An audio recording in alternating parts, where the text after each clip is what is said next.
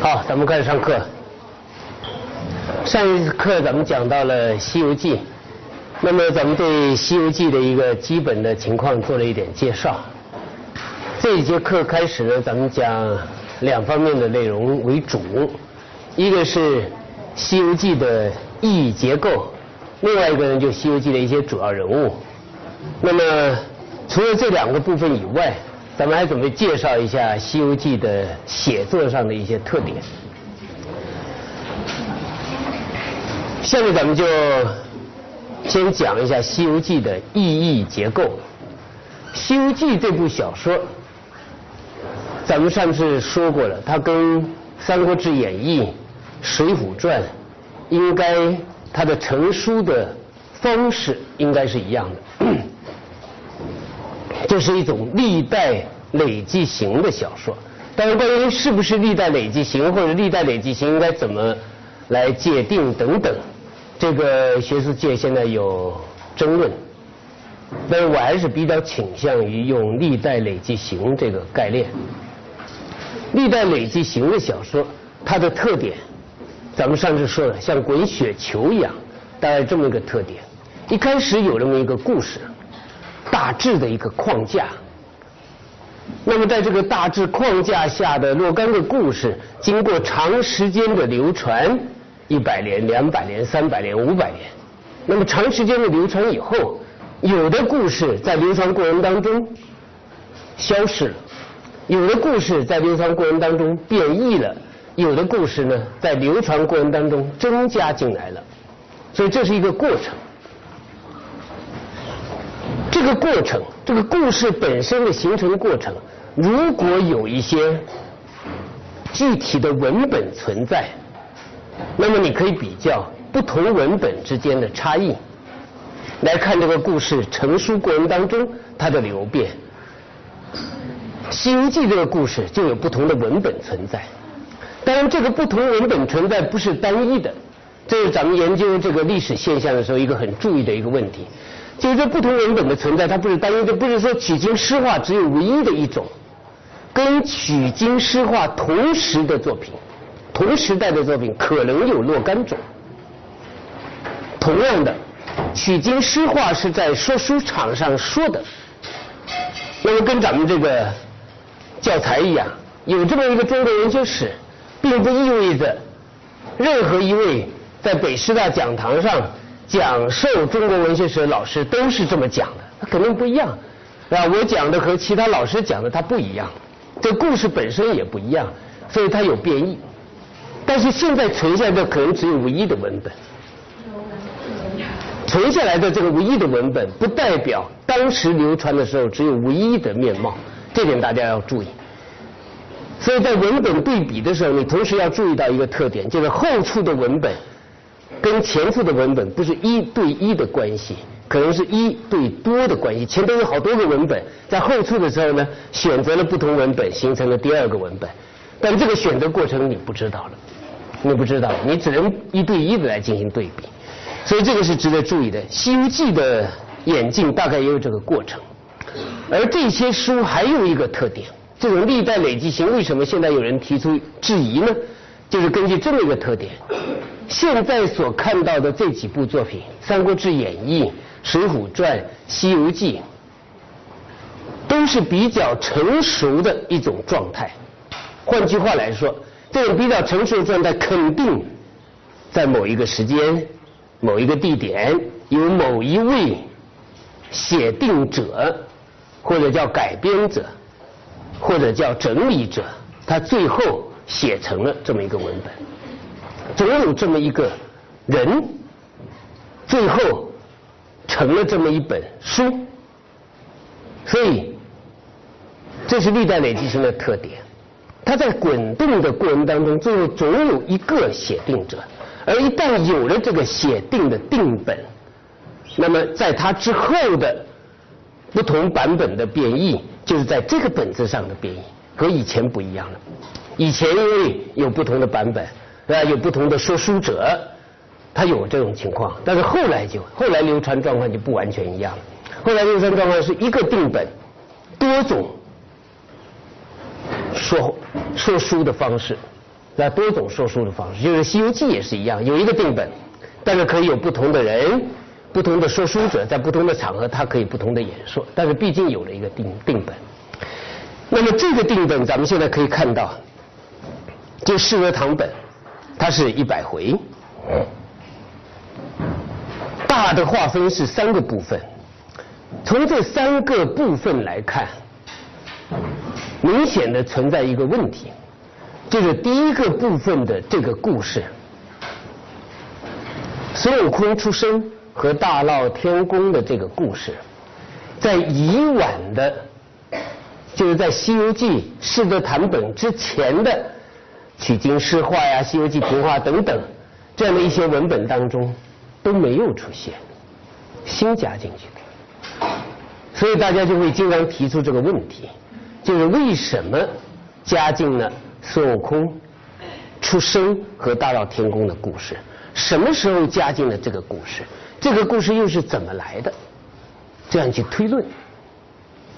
至于唐僧的身世、取经的缘起，到后来西天取经这个过程，那么在《西游记》评话里头已经有了，在《西游记》杂剧里头已经有了。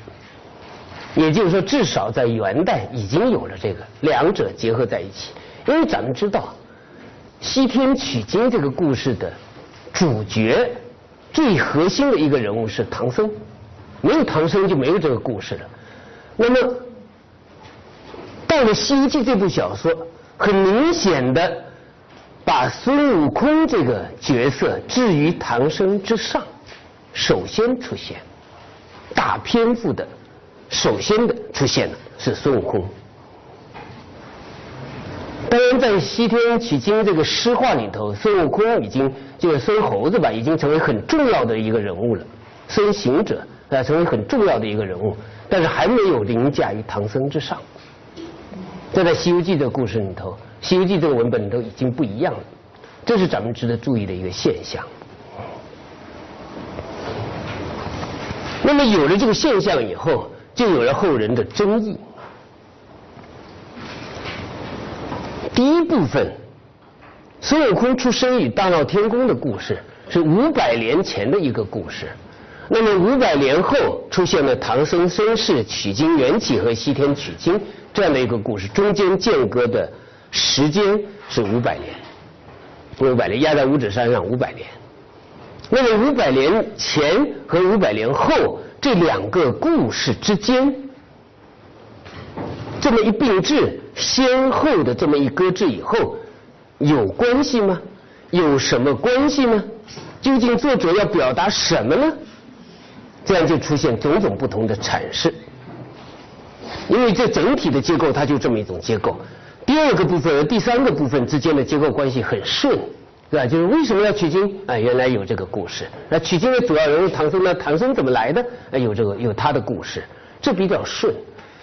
但是为什么把孙悟空的故事搁在前头，展开了七回的整个篇？为什么猪八戒、沙和尚等等他没有前头的故事呢？所以这两者之间究竟什么关系呢？有着种种的争论。大闹天宫西天取经。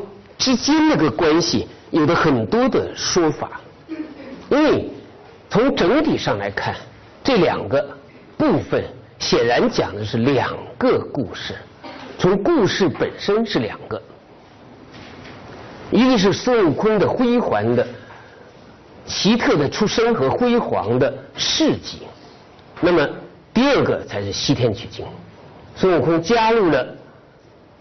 一师三徒，或者说一师四徒这样一个队伍当中西天取经，一个集体性的行为。那么有了很多种说法，有的人认为是一种心学的象征性文本。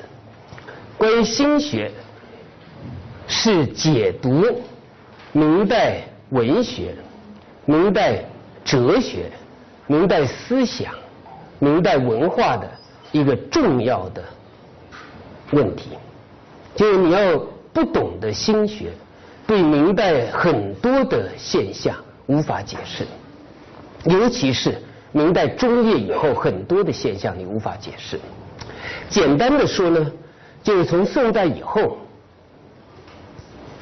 北宋发展到南宋，南宋时期，所谓理学或者道学，就出现了自身之间的两个派别，一个派别叫程朱理学。那么程朱理学这个派别的势力是最大的，从程氏兄弟一直到朱熹，以朱熹为代表。程朱理学基本的观念是认为人心本于天理，就在人之外、人之上，有一种绝对意志、绝对权威，它叫天理。这个绝对意志、绝对权威是外在于人。跟人不是合为一体，是外在于人的，凌驾于人的，但是决定制约的人。人心本于天理，或者简单的说叫人本于理。人作为一种主体，本于一种客体，而这种客体是人所共享的理。这个说起来好像很复杂，实际上就认为在人之外有一种冥冥之中有一种天理，这个天理制约着人，制约着人的一切。那么这是一种观念，这种观念咱们用现代哲学的语汇，可以给它说成是客观唯心主义。它是唯心主义，因为这个理是咱们构造出来的，但它又是客观的，是一种客观存在的实体。这个实体你看不见摸不着，但它在哪？在哪呢？在人之外，在人之外还有这么一个东西，啊，这是一个观念。那么跟程朱理学相对立的呢，或者说有一定分歧的呢？是陆九渊的心学。陆九渊的心学从南宋开始，那么他和朱熹曾经有过很热闹的一场争论。陆九渊的心学为什么叫心学呢？他认为天理不外在于人，而内在于人，人心即天理。那用现代哲学的语汇，就是主观唯心主义。那可以称为主观唯心主义，这都是相对称的了。那么什么叫主观唯心主义呢？就是人所构想的一个理，它实际上存在于人本身心中。心即理，理即心，它是一个东西。但这一个东西又可以分裂成两个东西，你好讲两者之间的对立，两者之间两者之间的关系，而这种关系是内在的，内在于人心当中的。所以天理不外在于人心，而内在于人心，所以就进行争论，来进行争论。应该是主观唯心主义是更彻底的唯心主义，因为它不在人心之外去找一个理，来找一种天理；而客观唯心主义是人构想出了一个天理，然后说这个天理是外在于人的。陆九渊说这个是多此一举。那陆九渊这个心想，哎，这个思想影响到了明代。就有了所谓王阳明、王守仁的心学，基本上是从这来的。当然有有的变异，有些变异，详细的变异咱们不说，这属于哲学史、思想史的问题。就是心即理这个命题，构成了王阳明心学的一个基本的理论，所以叫心学，或者是后代就称为陆王心学。那么后代的人就经常争论。有所谓叫做朱陆异同论，就是朱熹的学说和陆九渊的学说到底是同的还是不同的？咱们知道有同有不同，同的是认为都是人心构成了一种理，而不同的是人心构成这个理，在朱熹那是外在于人的，在陆九渊这是内在于人的，不同只是在这一点。而人心构成的这个理，又是本源于。社会的有着社会性，不仅仅是有着个人性，有着社会性，有着道德本体性，是一种道德本体之理。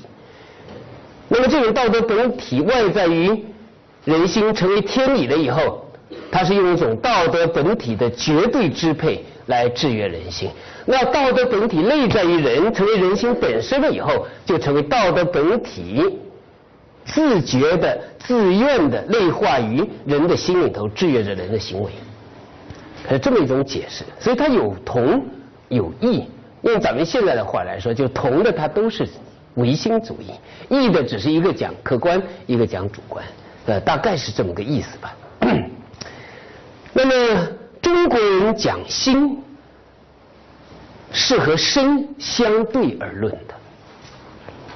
那么这种心实际上本身存在于身之内，因为心本身是生的一个器官，但是这个器官。当它精神化了、抽象化了以后，它似乎又可以外在于人，因为从古代开始，人们都能感觉到人的精神和肉体既是统一的，又是分裂的。怎么感觉得到呢？因为每个人都会做梦。当你做梦的时候，你发现我明明躺在床上，明明在屋子里头睡觉。怎么我就能梦见我在荒郊野地里奔跑呢？怎么能我就能梦见我在天空上飞行呢？我就能梦种种的东西。那么这个心不就外在于人了吗？因为我明明躺在床上，明明在这屋子里头，明明在这睡觉，怎么我的精神就超越于我的肉体了呢？最早的原始观念就从这一点出发，产生了精神和。肉体之间的联系和分裂，最早就有这个，所以就有心和身之间的这种关系。它既是心明明是在身体里头，但它又可以外在于身体，外在于身体。那么这是中国人的一种观念，来中国一种观念，用心来代表思维的本源，来代表精神的本源，或者说直接的就是代表。思维的本体和精神的本体就是心，用这么一种概念，而这种概念运用到了儒家的学说，叫心性论；运用到了道教的学说，运用到了佛教的学说，都成为心性这样一派观念。所以儒释道三者在这一点上是相通的。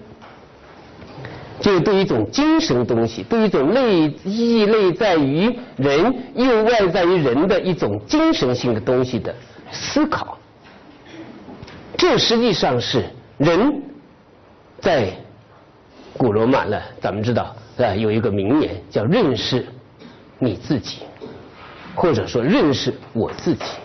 认识你自己是哲学一个最核心的命题，而当认识你自己的时候，最核心的命题里头最核心的要素，就是人的精神和肉体之间的关系。啊，认识你要认识你的精神和肉体之间的关系，这个可以有种种不同的话语来阐释它。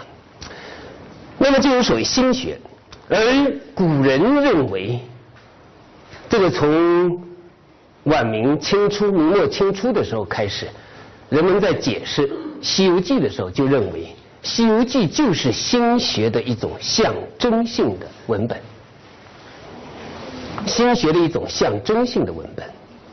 那么怎么象征？象征的内涵有些什么问题等等？这个后面再说。那大家也可以进一步思考，因为这一方面的文章，大家上传了好几篇这方面的文章，是就心学和《西游记》的关系，那，心学和《西游记》的关系。